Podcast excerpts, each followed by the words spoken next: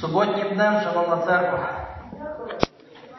Надзвичайно щасливий сьогодні бути разом із вами. Стараюся бути у всіх 11 церквах. Був 11, тепер двічі по 11, 22. Слава Господу, що є субота. Слава Богу, що все в цьому світі мінливе. І часом мінливість є негативною, а часом дуже позитивною. Здається, що вчора були такі кучугури снігу, які здавалося, що ніколи вони не розтопляться, ніколи цей сніг не закінчиться, і коли нарешті вже тролейбуси та трамваї почнуть їздити. Але для усього свій час. І ось весни, як і не було, після зими настало літо. Теплота, приємність. І ви знаєте, так само, так само і буде прихід Господа нашого і Спасителя. Після зими проблем, труднощів і переживань Господь повернеться, щоб назавжди крига льоду розтанула, і щоб у вічній країні спасених могли жити ті, котрі жили з Господом протягом усього життя. Основна функція гріха полягає в тому, щоб розривати, роз'єднувати. Я не знаю, чи колись доводилося вам надзвичайно хотіти комусь зателефонувати, але зв'язок був розірваний. Коли ще не було мобільних телефонів, а тільки стаціонарні, і ви піднімаєте трубку, а там замість тривалого гудка, що означає набирайте, будь ласка, там повне мовчання. А вам терміново треба зв'язатися. Проблема, коли немає зв'язку. Господь знав про те, що з часу, коли гріх розірвав стосунки із людством, потрібно було налагодити якийсь зв'язок, який дозволяв би продовжувати Богові, повідомляти свою волю людям. Як це зробити? Скажіть, будь ласка, ви сьогодні маєте зв'язок з Богом? А через що цей зв'язок ви підтримуєте? Є те, що називається спілкування російською мовою общення. Общення це общність, щось спільне. Спілкування це також єднання якесь. І спілкування може бути там, де говорить один, а всі усе життя слухають. Там спілкування, коли є двобічна можливість спілкуватися. Ось чому Бог передбачив. Коли ми можемо через молитву звертатися до нього, а Він уже не говорить так, як він говорив у часи пророків. Так чи ні? Сьогодні люди кажуть, о, якби сьогодні ми почули голос голос Авраама. Аврааме, все стало би на свої місця. Але чи завжди, коли Авраам чув голос Божий, Аврааме, звучало те, що йому завжди було приємно. Одного разу цей голос сказав Аврааме, ти маєш улюбленого сина, і ти маєш його віддати. Бог сьогодні продовжує говорити. Якщо нам здається, що Він мовчить, то помиляємося, тому що Бог, залишивши своє слово, ніби промовляє до нас і каже, усе, що я мав сказати, я вам сказав, будь ласка, кожного ранку. Коли ви помолилися, відкрийте це слово, і я промовлю до вашого серця. Тому що те, що міститься у Божому Слові, це є універсальна Божа воля для нашого життя. Це не просто історія Авраама, Ісаака і Якова. Це є те, що якраз допомагає нам у цьому світі слідувати Божій волі. Але певно, що існують деякі претензії до Бога. Чимало християн навіть виражають ці претензії таким чином. Я молюся, а Бог мене, а Бог мене не чує. В цій залі є так само люди, котрі моляться, але Бог не відповів їм. Є? Кому Бог не відповів на молитву? Це залежить від того, як ми сприймаємо відповіді. Коли ми, як батьки, турбуємося про свою дитину, то чи завжди ви кажете дитині так? Часом ми кажемо так, я дам тобі їжу. Часом каже, зачекай, не зараз, трохи пізніше, а часом кажемо, ні, я тобі не можу цього дати, оскільки сильно тебе люблю. А іноді, коли Бог говорить ні, або коли деколи каже, зачекай, ми кажемо, Бог мені не відповів. Коли ви кажете дитині ні, це відповідь? Це відповідь чи ні? Це відповідь досить категорична. Коли ми кажемо дитині деколи почекай, це відповідь, то я впевнений, що, що до молитви нам так само треба навчитися зі смиренням сприймати від Бога не тільки так, оскільки Він є Богом, а не ми богами, які вказують Богові. Ось чому так важливо цю річ розуміти. Без цієї, без розуміння цієї речі багато людей розчаруються у Бозі. Але це розчарування не в Бозі, а в тій карикатурі, яку вони намалювали собі. Ніби Бог має задовольняти всі їхні примки, усі бажання і те, що вони вважають правильним. Але все-таки бувають речі, які перешкоджають двобічному спілкуванню. Що це можуть бути за речі? Кілька речей я хотів би сьогодні згадати у своїй проповіді. Що перешкоджає Богові відповісти нам або нам почути Його голос? Перша річ описана в 65-му псалмі і 18-му тексті. Читаємо разом. Якби, пише Давид, я бачив беззаконня у серці своєму, то мене би Господь не почув. Перша річ, яка зруйнувала безпосередні стосунки з Богом у раю, це був гріх Адама і Єви. Це коли вони розірвали стосунки з Господом, побажавши прислухатись до когось, хто їм здавався вагоміше і переконливіше говорить.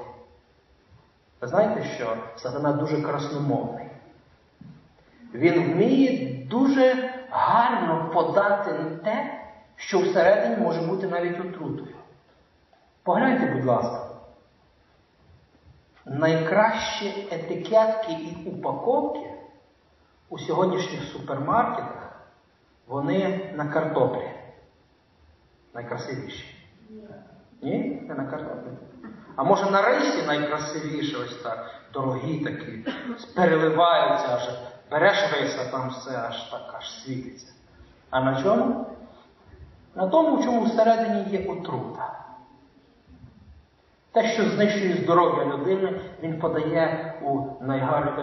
найкращій обгорці. Він так діє завжди. І тому багатьом він подає гріх у такій привабливій обгорці, ніби він не представляє ніякої шкоди. Тому Давид говорить прямо: якщо б я бачив і знав про гріх, і не оголосив би йому війну, то мене Господь би не почув. Скажіть, будь ласка, брати і сестри, у вашому житті чи існують якісь гріхи? Є ще гріхи? Я думаю, ви скажете, що вже немає. Є ще гріхи. Скажіть, будь ласка, а ви, що ви з ними взагалі робите, коли вони є? Що ви робите взагалі? Молимося, так? Гріх, ви знаєте, це бур'ян. Я впевнений, що коли ми виходимо на е, город і бачимо бур'ян, ми на початку городу падаємо на коліна і кажемо, Господи, дозволь, щоб коли я встану з колін, щоб цей бур'ян зник, залишилася тільки картопля і квасоля. Ви знаєте, що протягом усього Святого Письма іде одна центральна думка. Спочатку, коли ми жили у світі, ми притримувалися тези все я. Якщо я сам собі не поможу, якщо я не зароблю, якщо я не проб'ю, то хто мені поможе? Правда? Коли прийшли до Господа, то деколи ми можемо притримуватися іншої крайності, яка полягає в такому. Все, все Бог. Це вірно. В випадку чого є кого звинувачувати. Він має боротися своїми гріхами, він має робити ось це все. Я лежу на дивані і чекаю звільнення.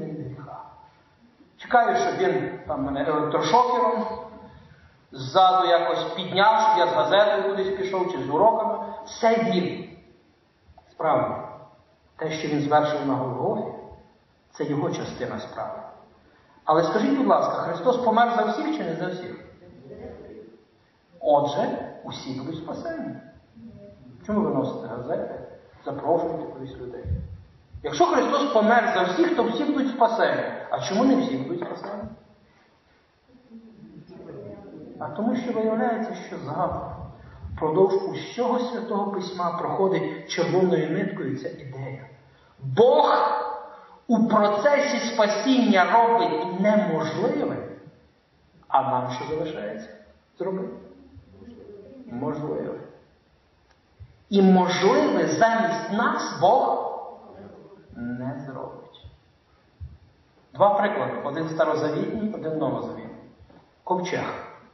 Скажіть, будь ласка, завдяки чому ковчегу вдалося не розламатися у цих страшних хвилях і все-таки дістатися до гори Араратської через рік і 17 днів? Завдяки чому? Завдяки чому?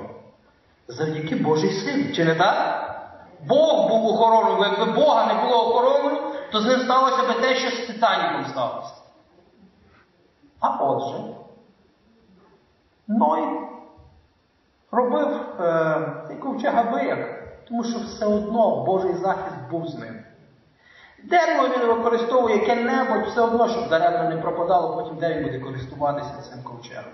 Правда? А що? Головний архітектор Бог, голова будівельного комітету. Ной. Скажіть, матеріал, який використовували для ковчега? Дерево гофер. Одні кажуть, що це кипарис, інші, що акація, але одне і друге може десятиліттями не гниє у воді. Найміцніший матеріал. Навіщо? Бог вже спасає. Розміри ковчегу. Сучасні суднобудівники говорять, що для того, щоб корабель був найбільш такий е, устойчивий у воді, потрібно, щоб довжина щодо ширини була у пропорції 1 до 6. Це вони відкриття зробили років 100 назад. А ви знаєте, хто про це знав раніше? Бог. Бо коли він давав розміри ковчегу, пам'ятаєте, довжина хай буде 300 літрів, а ширина 50. Пропорція 1 до 6. Така сама. Навіщо ці пропорції витримувати? Що він був устойчивим? Навіщо використовувати найміцніші матеріали? Навіщо якісно робити працю? Бог охороняє ковчег. Друзі мої, істина полягає в тому, що завжди, впродовж усього Святого Письма, ви побачите, Бог робить неможливе, але ми зі свого боку повинні зробити реально можливе. Без цієї співпраці неможливе спасіння ні наших, ні інших людей. Бо у Бога немає інших рук і немає іншого серця, крім нашого. Так само новозавітній приклад ви добре знаєте про Воскресіння Лазаря. Коли Ісус прийшов до могили Лазаря, скажіть, будь ласка, що Він зробив? Перше, що він зробив, він протягнув ось так рукою і камінь відійшов. Не сталося так? А що сталося? Він сказав людям, відваліть камінь. Скажіть, цього достатньо, щоб Лазар піднявся? А ось те, що було неможливе для людей, здійснив Христос. Він сказав, Лазарю, воскресне, вийди звідти. А потім що сказав? Розв'яжіть його. Друзі мої, якщо ми хочемо власного спасіння і спасіння інших людей, ми повинні враховувати ці моменти. Якщо ви бажаєте, щоб Бог воскрешав людей через вашу неміч, нам треба відвалювати каміння. Ми надто багато каменів навалили своїх небожих. І тому часто лазарі у світі не можуть воскреснути. Це не Боже каміння. Це люди насунули каміння, а ми підтримали це, щоб якось ускладнити процес. Надто багато цих є мотузок, які обвивають людей.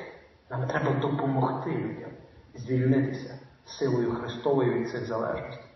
Тому у процесі спасіння є роль Бога, але є роль церкви, ваша роль.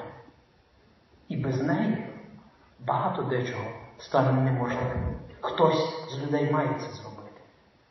Улюблені гріхи. Це та перша річ, яка не дає можливості Богу спілкуватися з нами. Я читав про приклад, як одного разу молодики вони вирішили порозважатися і відправилися на острів, який навколо е, була вода. І от на тому острові вони там святкували майже до ранку. Коли було темно, їх уже на підпитку потягнуло на подвиги, і вони побачили човна, який був внизу. Було темно, вони в цих потемках зайшли в човна і почали гребти. Вирішили трошки порозважатися. Через 15 хвилин, коли вони гребли, почало вже світати, і вони побачили, що не зрушилися з місця навіть на один метр. Виявляється, човен був прив'язаний. А гребли 15 хвилин посилено з відвагою. Знаєте, є релігійна імітація духовності. Коли ми духовність заміняємо діяльністю релігійною. І от часом ця релігійна діяльність, вона у наших очах така значуща, що ми в своїх очах уже стали такими дуже-дуже духовними. Знаєте, скільки я роздав газет? 500. Знаєте, скільки я уроків? А знаєте, з кількома людьми я говорив цього тижня? А знаєте, як я заспівав? О, завмерло все. Ви ще не знаєте, як я проповідую. Коли ми заміняємо духовність релігійною діяльністю. Діяльність потрібна. Бога немає інших рук, крім нас, хто занесе газету. Я не про те кажу.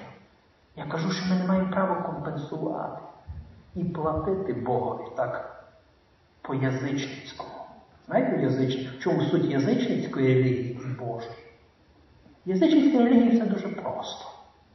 Є Бог, котрий гнівається, його треба оголостити. І є людина. І якщо вона приносить щедрий дар, обличчя Бога одразу міняється. Бог зовсім по-іншому вже сприймає. Коли ти приніс щедру пожертву на храм, або жертву велику приніс, або ще щось зробив, зовсім по-інакшому Бог на гріх дивиться. Але це язичницьке уявлення. А Боже уявлення полягає в тому, що Христос каже, коли ти приніс свого дара, якого дара? Великого чи малого? Будь-якого, навіть як мільйон доларів приніс, залиши. І поки ти не владнав духовні речі, не може цей дар бути прийнятий мною. Бо Бог не торгаш. Він гріхами не торгує, Він гріхи прощає, коли є розкаяне серце. Ось чому, друзі, ми повинні пам'ятати про цю першу річ. Улюблені наші гріхи. Вони не дозволяють Богові спілкуватись з нами. Ісая говорить, Бог через Ісаю, що гріхи ваші зробили розділення. Гріхи ваші зробили розділення, там вжито таке слово бадаль, що означає бути відлученим. Не Бог відлучає, і не церква виключає. Бог і церква просто констатують факт відлучення людини, бо гріх вже це зробив. Він уже роз'єднав, він розлучив. Чому я кажу про улюблені гріхи? Тому що існує закон. Ми робимо те, що ми любимо. Не може бути такого, щоб ви щось дуже не любили, а потім несподівано взяли і те, що не любили їсти, з'їли аж три миски. Ну не буває такого. Не буває. Ми кажемо, гріх нас застав зненацька. Так, одну ложку можна взяти гріха. Зненацька. Але потім сказати, вибачте, я не зможу це їсти. Воно мені не до вподоби.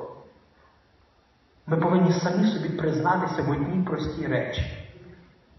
Ми грішимо тому, що десь глибоко в душі цей гріх любимо. Любимо.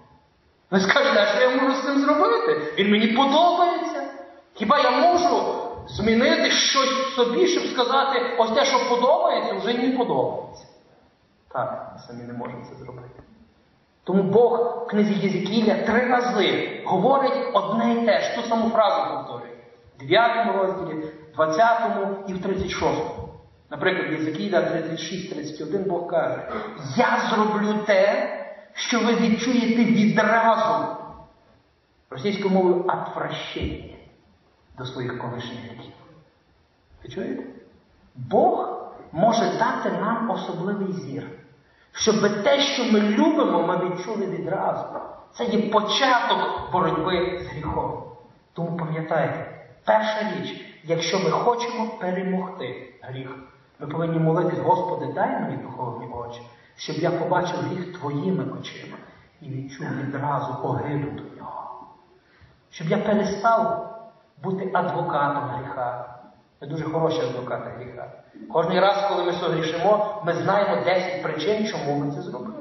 І це так поважно, так переконливо це звучить, як у того, хто ногу поламав. І він знає точну причину. 10 причин, чому він ногу поламав. Лише нога від цього не зростається і не перестає боліти. Нам треба перестати бути адвокатом гріха. Треба бути тими, хто оголосять війну гріхові. Коли ми перестанемо ділити гріхи на категорії і казати, оце гріх великий, а це гріх маленький. Знаєте, коли людина кашляє, якщо на це не звертати уваги, не лікувати, може дійти до тої стадії, що людина помре взагалі. Тому що вона перекинеться на грудну клітку і так далі. Простий кашель. І навпаки, рак. Якщо його виявити на першій стадії, він успішно лікується. Перестаньмо класифікувати гріхи, бо будь-який гріх він є смертоносним. І якщо його не лікувати Божою силою, рано чи пізно він призводить до того, що зв'язок з Богом припиняється, ми не чуємо більше Бога, стаємо глухими, стаємо сліпими і йдемо власною стежкою.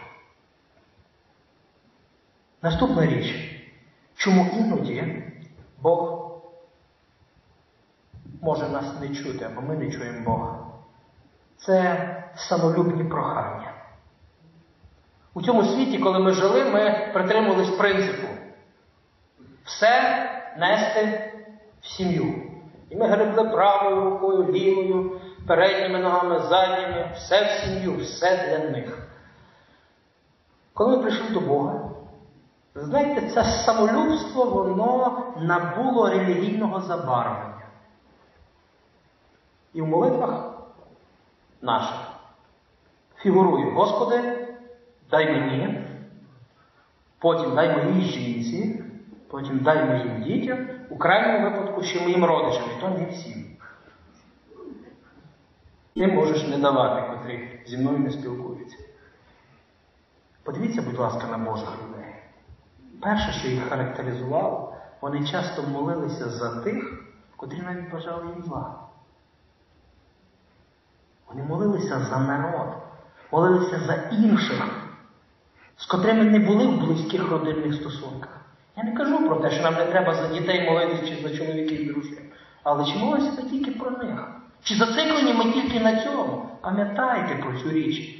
Коли ви потурбуєтеся про інших, Бог потурбується про ваших. Якщо ви самі будете турбуватись тільки про ваших, то, звичайно, за кермом двоє бути не можуть. Пробували двоє управляти автомобілем, щоб кермо було удвох. Обов'язково ця машина рано чи пізно з'їде в кювет, в стовбар, заїде або ще щось станеться. Ну що, не може кермо бути удвох. Спочатку було кермо у, у нас самих. Потім ми прийшли до Господа. Що змінилося, скажіть, будь ласка? Що змінилося?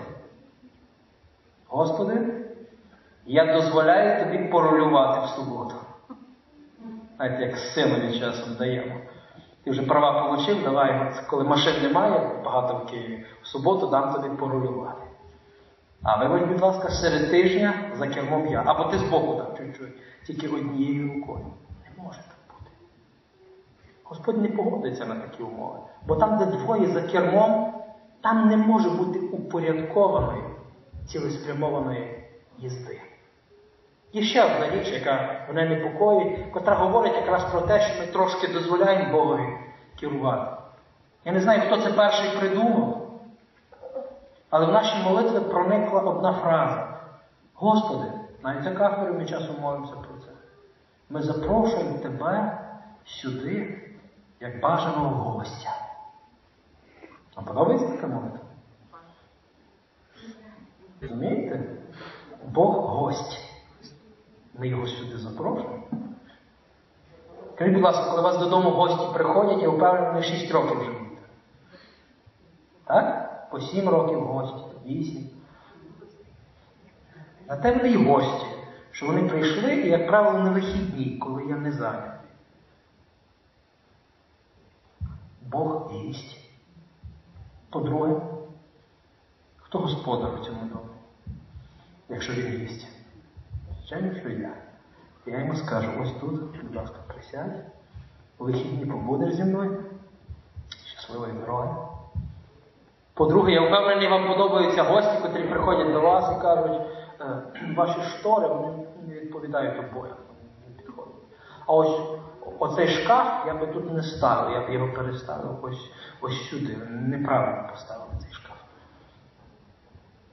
Навіть якщо він є професійним дизайнером. Він може мати свою точку зору, але буде її тримати при собі. Він прийшов у гості, він вдома буде розкладати, як вважає за потрібне.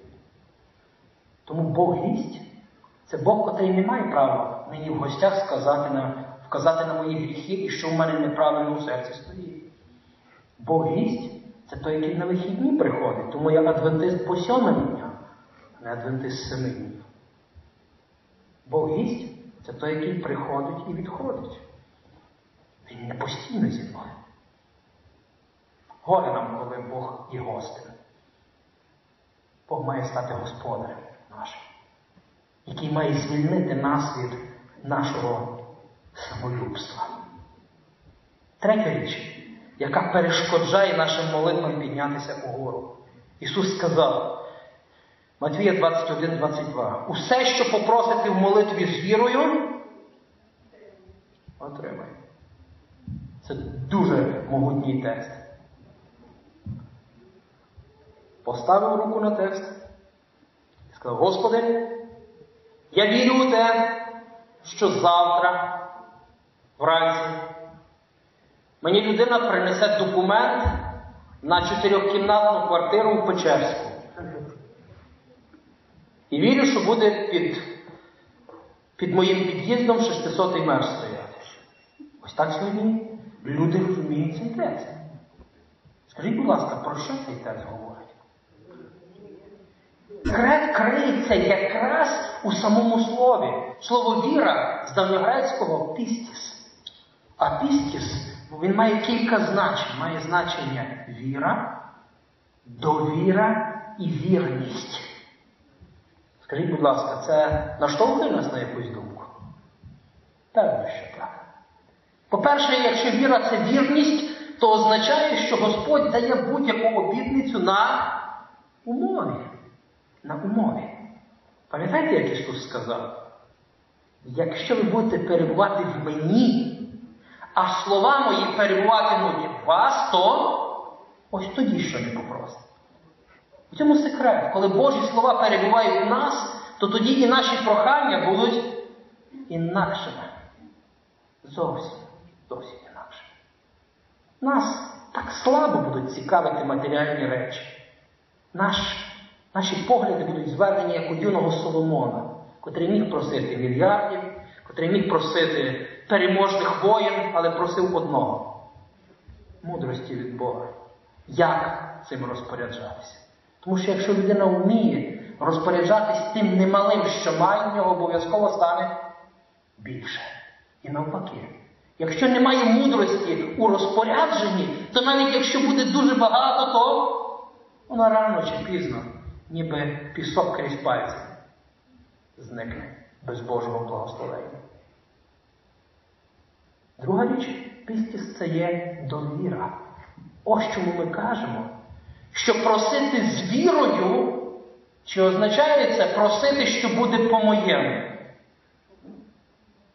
А чим тоді відрізняється егоїзм від ось такої молитви? Коли я приходжу до Бога з готовим рішенням і кажу, Боже, я вірю у те, що це обов'язково буде. Підіжди, ти маєш підставу для такої впевненості? Ти маєш підставу для того, що це стане для тебе благом. Ви пам'ятаєте, яка роль Святого Духа на землі? Написано, що Він заступається за нами зітханнями, бо ми, Римлян 8.26, ми не знаємо, про що молитись. Про з цим не можуть погодитись більшість християн. Я це не знаю. Я прекрасно знаю, що я хочу. Я прекрасно знаю, куди я йду, і я знаю, чого просити. Але Бог каже, ти можеш знати, чого ти просиш, але ти не знаєш, чого ти собі напрошуєш на голову. Тому що ти не знаєш перше, ти не знаєш майбутнього, і ти не знаєш, що є для тебе благо. Яків каже, ви не отримуєте Якова 4.3, бо просите не на благо. Скажіть, будь ласка, що таке благо? Знаєте, що таке благо? Яків каже, що ми не знаємо. Будь ласка, от переписати на дитину там хату, машину, це благо чи зло?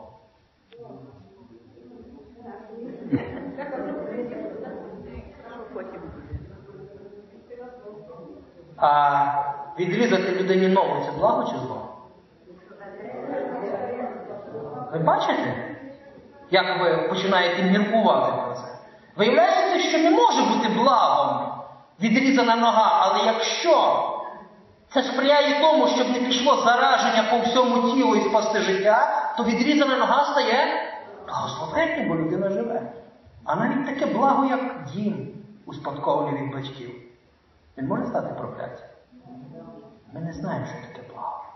Ось чому Біблія завжди вчить нас через Ісуса Христа, котрий молився і завжди додавав, Господи, я цього хочу, але нехай буде воля Твоя. З цим багато християн не хочуть погодитися. Їхня молитва це є вимога до Бога, що Він має зробити. Але вибачте, єдине, коли ми говоримо про вимогу, то взагалі повинні сказати таке. По-перше, слово вимога по відношенню до Бога є не зовсім етичне.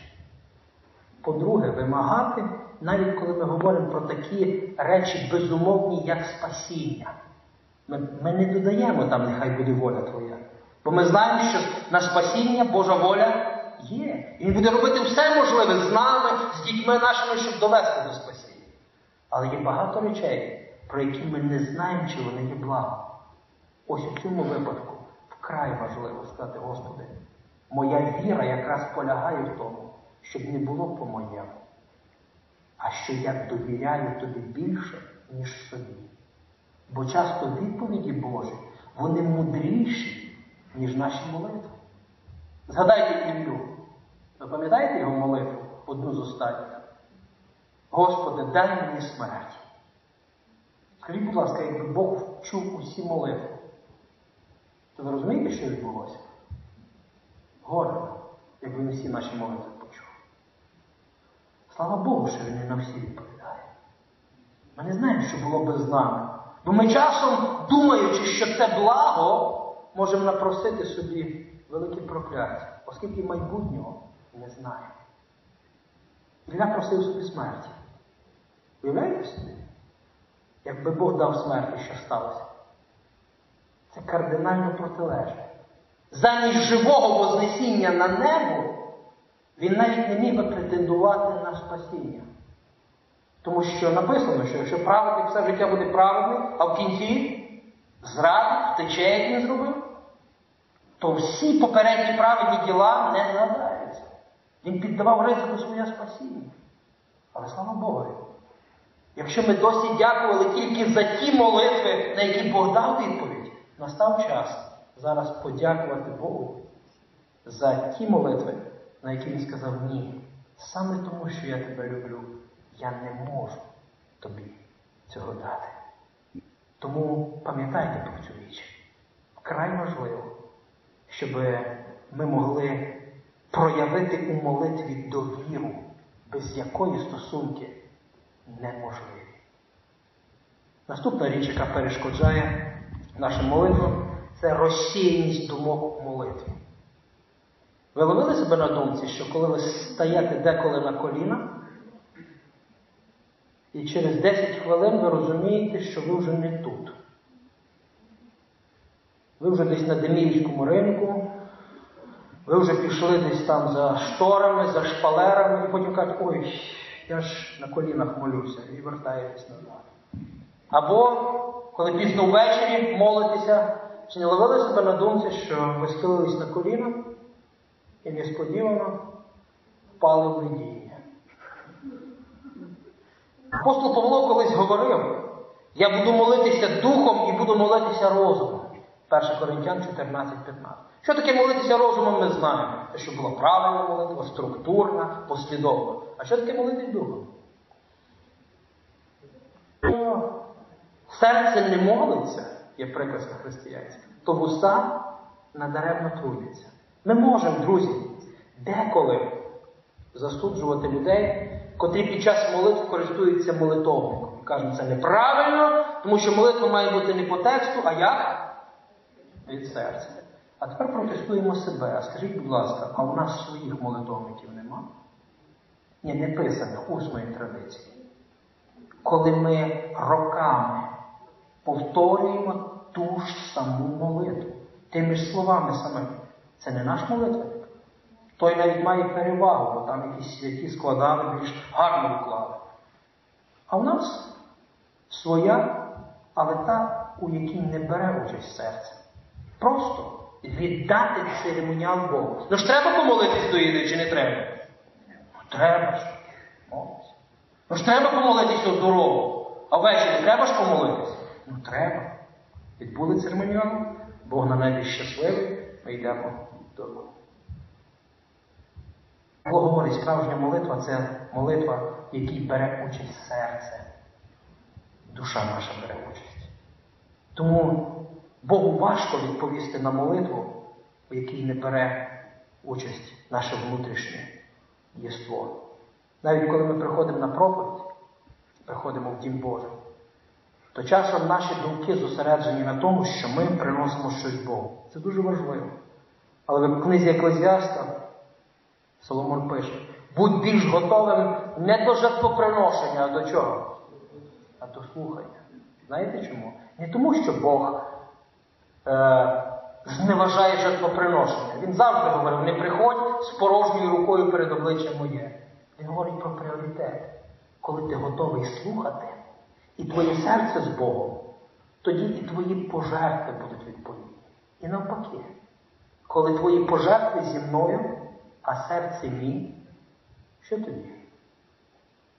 Коли чоловік приносить до хати гроші, але серце належить іншій жінці, вона щаслива, що він приніс багато грошей. Там, де пожертва, там і має бути серце, причому не розділене. Наступна річ, яка може не дозволяти Богові благословити нас через молитву. Ісус сказав в 6 розділі Матвія, якщо ви не простите ближніх ваших, то і Отець Небесний не простить прогріхів ваших. Скажіть, будь ласка, що це ультиматум Бога? Так, якщо ти це не зробиш, то велосипед не получиш. Так? Ні, друзі, це дещо інше. В цьому тексті є просто констатація реальності. Бог говорить просту річ. У мене немає інших дверей, через які я міг би вилити своє прощення на тебе, а тільки ті двері, через які ти прощаєш своїх ближніх. Тому, коли ти закриваєш перед ближнім двері прощення, цим самим ти закриваєш двері собі. Ти собі перекриваєш, оскільки твій ближній один раз проти тебе прогрішився, а ти просиш прощення кожного дня. Дух непрощення, помсти, ненависті, коли людина роками плекає цю отруту в собі, не може бути нічого більш згубнішого. Ось чому. Ми, як Божа церква, запрошуємо людей і кажемо, можете плекати гнів, ненависть протягом усього кварталу, але перед вечерю Господньою ви обов'язково маєте звільнитися від цього. Будьте ненависними всі три місяці. Плекайте гнів, ненависть до свого брата, але за день до вечері вам би варто примиритися. Я правду кажу чи не правду? Чи я констатую факт? Чому ми чекаємо вечері Господньої? Бог говорить, що гнів ваш він не має навіть протривати до чого? Навіть до заходу сонця, не говорячи вже про інші речі. Пам'ятайте про це. Гнів він з'їдає не тільки навколо атмосферу, а він подібно до раку з'їдає нас зсередини. І остання річ. Бог не може деколи сказати нам так, коли в нашому житті Він допускає страждання на благо. Я згадував людину, котрій відрізають ногу. Не тому, що лікар і хірург садист, а саме тому, що він хоче врятувати життя. І коли людина з надією запитує і каже, докторе, а можна обійтися без операції? Він каже, можна, але ви помрете. Бог іноді доводиться спричиняти біль нашій душі, відсікаючи дещо, що приросло до нас, але тільки з однією метою, щоб ці метастази не пройшли по всьому тілу. Бо гріх, він як таракан. Якщо ви сьогодні не знищили одного, завтра вже 20 маленьких бігають. Він спроможний розмножатися і спричиняти шкоду усій душі.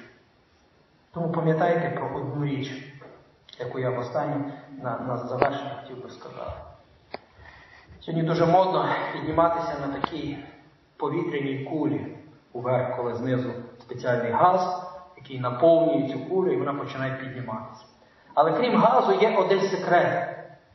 По, е, по кругу прив'язують мішки з піском. Знаєте для чого? Це є вантаж, це є баласт. так.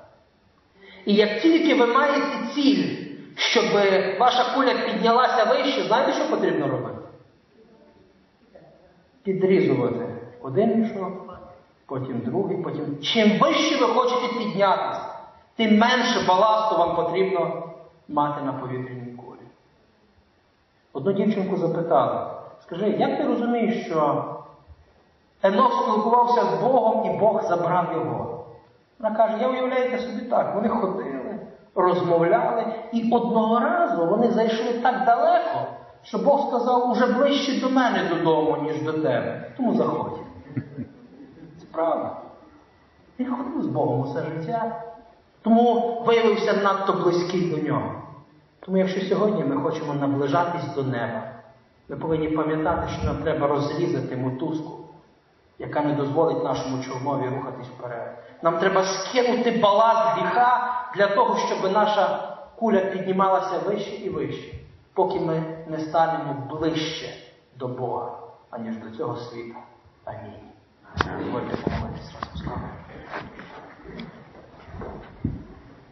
Небесний Отець, вдячний Тобі за Твої благословення і милості. Вдячний за те, що Ти чуєш молитви наші. Хоч не завжди ти відповідаєш, як би нам хотілося, але ти завжди відповідаєш так, як це сприяє нашому благу. Дай, Господи, благословення нашому серцю, довіритися Тобі цілковито і уповати не на наші молитви, а уповати на Твої відповіді, які є кращі за наші молитви. Навчи нас, Господи, молитися. Навчи нас бачити гріх і реальність Твоїми очима. І навчи нас, Господи, підніматися угору до Тебе, аж допоки Ти назавжди не забереш нас. Ім'я Христа Ісуса просимо про це. Амінь.